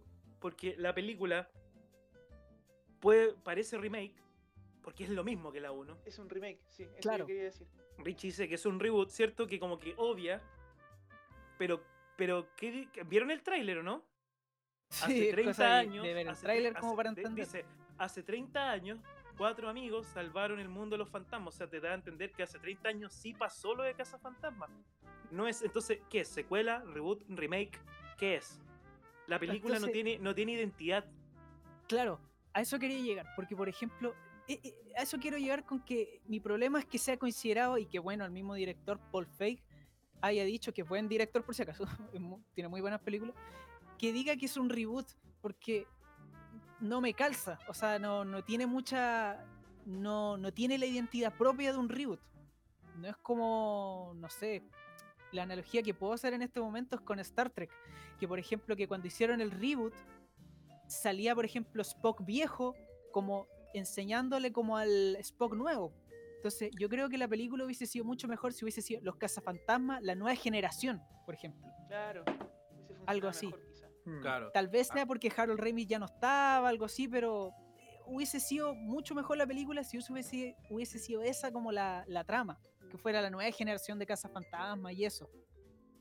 A, a mí me pasa que con esta película eh, yo siento que la idea de un reboot es que tú no tengáis que ver la original como para entender de dónde viene la película, ¿cachai? Correcto. Por ejemplo, ¿por Mm, qué sí. La Masacre en Texas no es, un re- no es un reboot, es un remake? Porque La Masacre en Texas parte con esta niña, el, el remake parte con esta niña que se escapa, ¿cachai? Entonces el remake asume que tú ya viste la original. Ahora, si tú marketeas una película como reboot, quiere decir que tú vas a ver el, el reinicio de la saga, ¿cachai? Es como vamos a hacer esto de nuevo. Parte Como acá. Chucky. Como la Claro. que a ver de Chucky. Es como Sí, revivir como una Play. franquicia. Sí, po. pero el problema de esta película es que tú llegáis y, y, y la película asume en todo momento que tuviste la antigua, po, ¿cachai? O sea, partiendo diciendo hace 30 años pasó esto, el tráiler y todo. Entonces, no es un reboot por esto, pero a la vez trata de serlo mientras agrega, mientras agrega, digamos, No tiene ideas identidad. o escenas que no son propias de un reboot, sino un remake. Entonces, obviamente la película, para empezar, como dice Felipe, no tiene identidad, no sabe dónde está parada. Segundo, no sabe a qué público optar. ¿Público feminista? Puede ser, pero es que no necesitáis hacer una película más feminista. ¿Por qué? Porque si te fijáis en la uno, personajes como Bill Murray, que son el canchero, en ningún momento son pasados como para la punta, ¿cachai? Que hagan ver que el personaje de... de- ¿Cuál es el, nombre? de Sigourney actriz? Siempre se Weaver. me confunde. Sigourney Weaver. eh, diga así como que la vean menos, como que digamos como que la objetivice ni nada, ¿cachai? O sea, Bill Murray, a pesar de ser el canchero, nunca falta respeto, nada, po. Entonces, Es más, Sigourney Weaver lo es, o sea, ya hablando así como tema más controversial, siempre va arriba de Bill Murray. Siempre va un Sí, paso po. más adelante de él. O sea, la- Claro. ella sabe lo que él va a hacer, ella sabe cómo él va a jugar, entonces yo tengo que ser superior a él. Y lo hace con una sutileza genial.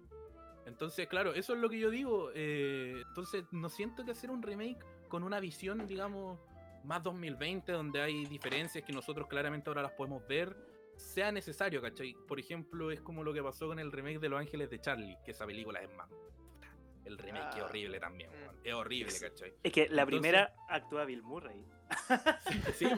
¿Verdad? No, verdad? entonces siento que a, a- a lo mejor quizás no está en el caso, pero a veces tratar de, de usar una paleta de colores que dependa de una agenda política para hacer algo también es malo, porque es deshonesto. po. Entonces Deshonesto. yo siento que, que la, uno, la película no sabe lo que es, no sabe si es remake, reboot. Segundo, no sabe a qué público va, a qué público está dirigido, ¿cachai? Entonces, no, es puta, una película que no, ten- no, tiene, no tendría por qué haber existido, la verdad.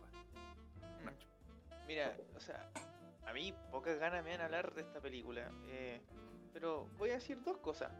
Dos cosas, eh, por así, para tratar de como resumir todo lo que pienso frente a la película.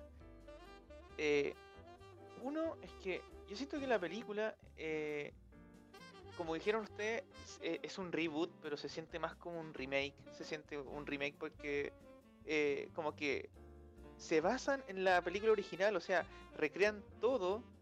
Y, o sea, la pelea final es la misma. Y si ustedes me preguntan a mí, yo creo que hay momentos en los que sí me reí. Yo cuando vi la, el reboot. Que obviamente no es como que ese par de risas me vaya a salvar la película, no fue el caso. Pero cuáles fueron los momentos que sí me dieron risa fueron precisamente los momentos más frescos de la, de la película, donde ya están tratando de hacer algo ya distinto, no, no como no aferrarse tanto a este fanbase, por así decirlo, como que, que se atrevieron a buscar algo un poco más nuevo, eh, como una escena, la escena del, del concierto, esa escena yo ya como que me reí un poco, ya ahí puedo decir que sí, sí, me, me dio un poco más de risa. Yo Mi odié esa escena. Yo la odié. Ya, me, Wow. me imagino, me imagino que tú debiste odiarla. A mí me dio un poco de risa, ya. No Ozzy. Tampoco, Mi Ozzy me la tampoco es salvó. como que me haya. Tampoco es como que me haya muerto de risa. y lo que quería decir era precisamente lo que dijo Lucas, que el tema de la agenda política a veces afecta al cine de Hollywood. Y yo siento que precisamente esta película es otro ejemplo más de cómo Hollywood hoy día está eh, está tan tan como tan poco creativo que primero se, se dedica a hacer eh, reboots antes de crear cosas nuevas y más encima les meten agenda política eh, cuando podrían crear historias completamente nuevas, no hay necesidad de eso, pero como quieren ganar plata con una agenda política, eh, abusan, se aprovechan de esa agenda política eh, y como no son creativos tienen que buscar algo que ya existió para reinventarlo de forma políticamente correcto, por así decirlo, y más encima lo hacen mal, o sea, realmente siento que hay una decadencia frente a, la industria de Hollywood y se nota demasiado cuando cuando se aprovechan de estas cosas, de, este el tema del feminismo, porque mucha gente dice, no, que el feminismo arruinó las películas, yo no siento que ese sea el caso, yo creo que Hollywood no sabe eh, adaptar las cosas de, la agenda política hoy en día, yo creo, que ese es el tema.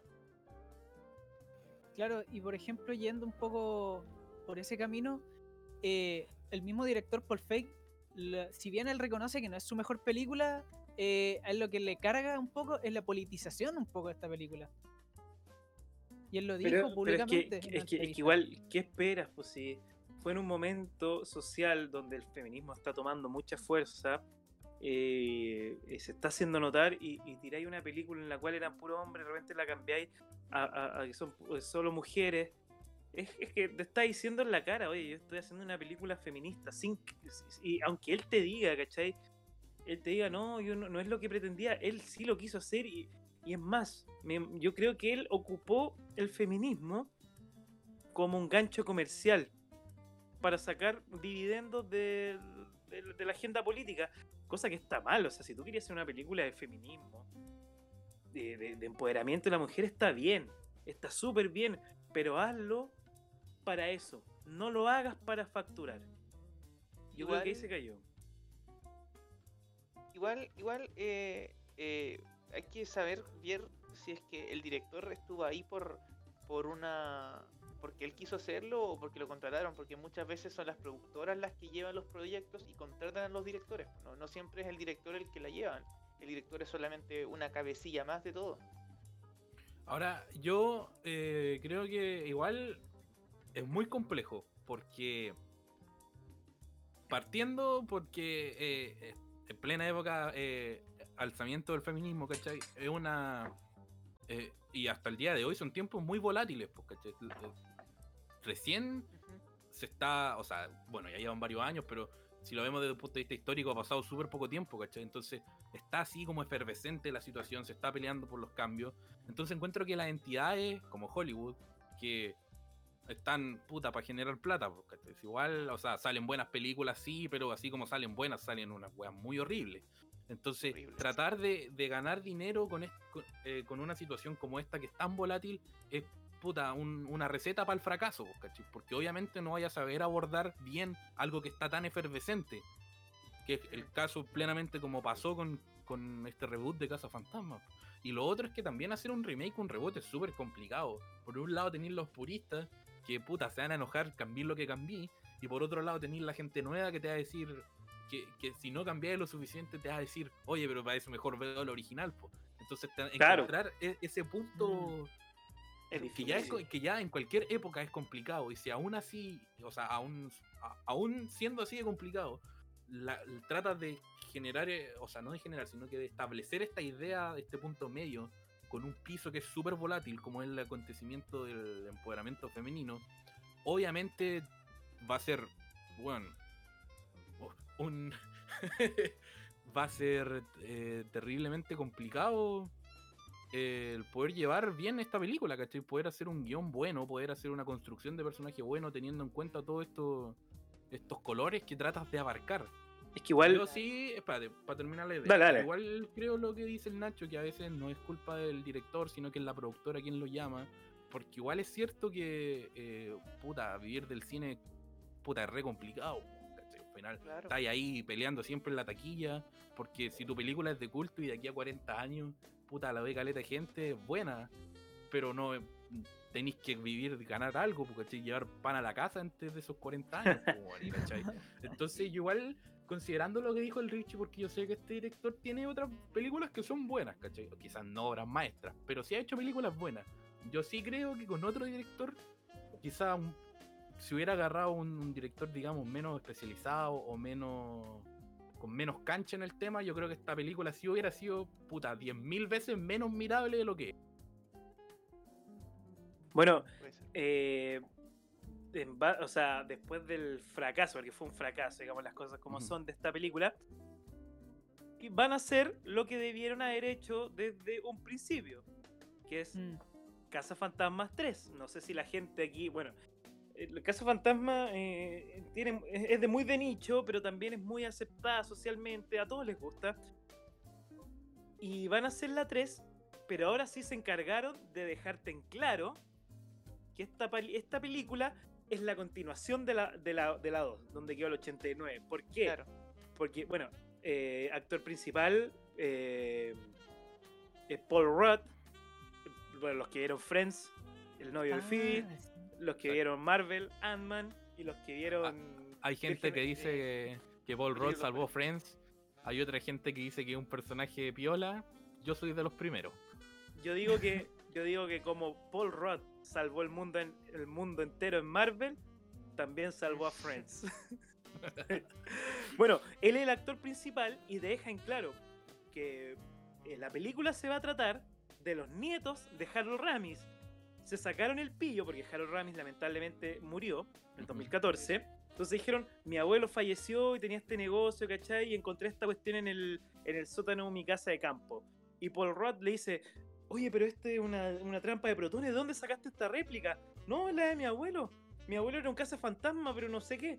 No sabe lo que eran los cazafantasmas y le muestra videos de la, de la pelea en Nueva York con el Marshmallow. Entonces ya dejan Ya. claro que es la continuación. Y, entonces la película se llama Ghostbusters Legacy. Genial. Yo, yo- yo le tengo Genial. mucha fe a esa película. Primero porque está Paul Rudd y Paul Rudd no hace películas malas. Eh, porque sí, bueno, va a actuar, va a pero- actuar, pero- va a actuar Sigourney Weaver, va a actuar Bill, eh, Bill Murray, Dan Aykroyd, eh, Ernie Hudson. O sea, los cazafantasmas van a tener un rol protagónico. ¿Cachai? O sea, van a seguir la Sí. historia de la primera.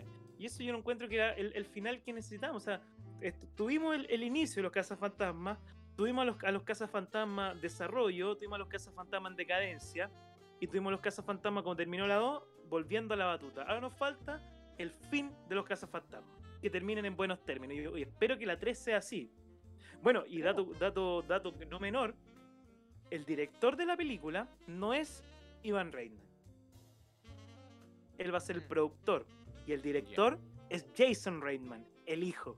O sea, Mira. básicamente, básicamente el papá está facturando dólares y él le va a decir, o sea, Claro. la tienes que hacer así porque es así. O sea, Igual- es una- es, es una película que los, los productores son los mismos, los guionistas son los mismos, los actores son los mismos. Entonces, las tiene todas para ser buenas. Mejores efectos. Y muy probable Pero- que cartelera semanal la vaya a ver al cine, si es que No, no, la situación se mejora. No, no, sí, porque se estrenaba este año, ya debería haberse estrenado. sí, Y la, la retrasaron al otro año, así que, bueno, aquí lo dejo en claro, la vamos a ir a ver juntos y apenas volvamos, vamos a hablar el capítulo sobre la película. Pero, Una película fresca. eh, eh, eh, claro, entonces, a, a diferencia, eso es hacer las cosas buenas y con cariño, o sea, respetar el original. Yo creo que no, no había necesidad de hacer un remake de Casa No. Fantasma. Y menos de la forma que se hizo de tan irrespetuosa. Claro. Igual, eh, lo que. Mencionando un poco lo, lo anterior, eh, tú, dije- tú dices que el director original ahora está de productor en esta película. ¿Sí? Claro, o sea, eso igual es un beneficio porque si bien el productor es quien financia la película, o sea, en pocas palabras, el, dir- el- el productor es el dueño de la película. Entonces, que él esté ahí eh, es un. No es solamente Junto con Dan Aykroyd. Claro, o sea, él, él es un. Igual el que esté ahí es una. Un, es un punto clave para que la película funcione porque Claro. eh, Él manda. está es el dueño de la película básicamente y que, eh, y que él, claro, él habiendo hecho estas dos películas, eh, tenemos un, como por así decirlo, un, un sostén de que la película va a respetar en cierta forma la esencia. Entonces, claro, o sea, esperemos que sea una buena película. Yo de verdad espero con, con mucha, mucha fe que, que así sea. Que sea el, el final que los casos fantasmas se merecen. Merece. O, o- Claro, o- o incluso quizás el inicio de una nueva franquicia mejor aceptada. Claro. También. ¿Quién sabe? ¿Quién sabe? ¿Quién sabe? Ay, bueno, hay que, Que esperar. fracase donde el reboot, o sea que, pa, que fracase, que triunfe donde el reboot fracasó. Exactamente. Claro. Algo así. Igual bueno. no soy muy... Oye, eh, muchachos, llevamos una hora y media de, de capítulo. Yo creo que ya deberíamos ir terminando. Nos tocó ver- eh, eh, analizar una película que a mí me encanta. eh, le doy todas las flores del mundo, pero Yo creo que se nota que a todos nos gusta aquí. se- Exacto. Por eso hablamos igual- más. y espero ¿Cuántos que lo- lo- hablando del original, ¿verdad? Esa, Y- esa y- es la que sí, la original. Claro, claro. No, y, y espero los que, que nos estén escuchando, que quizás se, se atrevieron a escuchar el capítulo sin ver Casa Fantasma, se motiven a verla, o los que ya la vieron antes de ver el capítulo después de escuchar, perdón, vayan a verla y disfrútenla, es muy buena la película. Y bueno, la parte que hay gente que le ha gustado de, de la nota, pero vamos a cambiar el sistema de, de de medición. calificación. Me dice, Sí, Claro. eh, eh, ¿Quién lo puede explicar? Lucas, tú, tú lo cachaste explico. más o menos cómo era. Sí. Como nosotros no estamos de acuerdo con el sistema educativo que hay en Chile, cambiamos la escala a que ahora se le va a dar un pulgar arriba o un pulgar abajo. Donde, Como somos cuatro, eh, cuatro pulgares arriba significa que una excelente película y de ahí vamos bajando. claro, o sea, un, un pulgar arriba la película es mala. Gen- generalmente si hay un pulgar arriba quiere decir que me gustó a mí nomás. Claro. Como ha pasado en los otros capítulos. igual, puede pasar, puede ser, sí, depende. Pulgar, pero dos, dos- Claro. dos pulgares arriba sería la película aceptable. Claro, es algo que Tres- podéis ver, pero no te va a cambiar la vida. Tres pulgares arriba la película es buena. Claro, sorprende, Y cuatro defiende. que la película es excelente. tenéis que verla. Porque ya ponerle nota es difícil, como que Sí, mejor así. Sí, es toda la razón. más fácil. Entonces, para hacerla, Para hacerla hacerla cortita, y voy a- el, el que propone dirige. Entonces voy a proponer Richie, pulgar arriba o abajo. Pulgar arriba. Esta película es increíble. Nacho, Pero arriba, ¿cómo no? ¿De qué otra forma? de todas maneras. Luquita, Pulgar arriba. O sea, si eres de las pocas personas que no ha visto Los Casos Fantasmas, puta, tenéis que verla. po, Estáis verla de una comedia brutal. Y si Bueno, ya la y- viste, a verla de nuevo. Y Claro. yo, yo obviamente la propuse, me encanta, crecí con esta, pulgar arriba de todas maneras. Y espero que la gente se, se motive a ver las películas que recomendamos, sobre todo esta y Mártires, el capítulo anterior, y, y La Masacre de Texas, son películas de culto que tienen que ver. Así que, bueno, muchas gracias a ustedes por estar acá. Por escucharnos. Por supuesto. Por aguantarnos. Definitivamente. claro, por bancarnos todo este, todo este Y a, rato. y a ustedes, cabros, que este, ca- este canal, eh, podcast, cada vez va creciendo más, estamos mejorando, cada vez aprendemos más. Y eso Sobrepasamos los, los 60 oyentes, así que estamos súper felices. Sí, no, y piensa, yo, yo, o sea, yo, te- yo estaba súper preocupado sobre este capítulo porque. ¿cómo, ¿Cómo analizamos una película de comedia? Pero llegamos a la- una hora y media Increíble, ¿eh?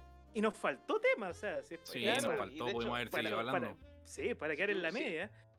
Eso, Pero- sentí que nos quedamos cortos de tiempo. Sí, de hecho, Mm, obviamos sí. lo que hacíamos en el otro análisis, por ejemplo, de tratar de contar la película a medida que íbamos pasando. Uno, Claro. porque igual yo creo que es innecesario porque los casos fantasmas es algo que ha visto todo el mundo. Y dos, porque en realidad si nos poníamos a contar la película desglosando Éramos- escena por escena, no íbamos a terminar nunca porque había mucho que No. hablar de esta película. Es que Claro, Es, muy buena, eso, es muy buena. Entonces salió un análisis de una comedia que pocas veces lo hemos visto, por lo menos yo. Así que qué rico que los que nos escucharon se dieron hasta el final. Y como es costumbre, esto sí no va a cambiar en ningún capítulo. ¿Cuál es la película del próximo capítulo? Que ¿A quién le toca? Ricardo, Al Richie. Bueno, al Rich. Hartus. tú le recomendaste una comedia. A ver, espera, pausa, pausa, recomendar- pausa, pausa, pausa, pausa. Quiero que la gente sepa que nosotros no sabemos qué película nos va a recomendar en Ah, el- sí, eso al exacto. que le toque. Eso Esa es la gracia del podcast, o sea, nuestras reacciones ahora son reales. De hecho, el, el capítulo Sí. pasado tuvimos varios problemas porque nadie sabía que yo iba a recomendar Martyrs Sí. y hay gente acá que es susceptible a la sangre, entonces fue, fue un desafío. que eso sí. también le, Sí. le da su, su toque de incertidumbre al, al podcast. Nosotros jugamos al reality de cartelera semanal. Richie, por favor. Exacto. Pero bueno, Dale, Richie. Ya que tú elegiste una comedia, yo elijo Space Jam, el juego del siglo. ¡Oh, qué bueno! Qué buena La película. De hecho, de hecho, mira, mira, mira. Dame, un segundo. Rellenen, rellenen. Estaba buena película. Buena Space Jam, el juego del siglo. El cazafantasmas de los 90. Claro, Muy buena una peli, forma muy- de decirlo. Oye, Sí, con- muy buena con Bill- película. Con Bill Murray. Sí. ¿Verdad? También Ah, sí, sale. Bill, Bill Murray sale. Murray No, no, ¿verdad? no. Y es más, es más. ¿Tú sabes quién es el director? ¿No? ¿Quién? Iván Reitman. Oh, Nah. No te creo. Bueno, eso, fue- Sí. eso, no, Sí. eso no estaba planeado. No sabía, la verdad, así que. ¿No sabías? Mira, mira lo que No, tengo en no mis manos. Mira lo que tengo en mis Oh, manos. tiene un. Los planetas, los Mira, planetas se mira. alinearon. El tiene un VHS de. No sé si este se escucha, este ¿eh? compadre tiene un VHS de Space Sí, ¿Se escucha no? Se escucha, Bueno, el gente. VHS. Aquí nos, nos vamos. Y nos, Nos vemos la otra semana con No fue planeado. No fue planeado. Nos vamos, nos vemos, no, gente. Muchas gracias por Muchas escucharnos. gracias por Muchas gracias. Que tengan un buen Cartelera día. semanal en Spotify, en redes sociales, Instagram, YouTube. Eh, tenemos YouTube hoy día. Así Exacto. que. Vamos a inaugurar Ya. el canal de YouTube con este capítulo. Muchas gracias por Escuchen- escucharnos. Escuchen los capítulos anteriores. eh, recomienden a sus amigos y. Bueno, muchas gracias. Nos vemos. Muchas gracias. Chao. Who, who you buenas. gonna call? Ghostbusters. Ghostbusters. Chao, chao.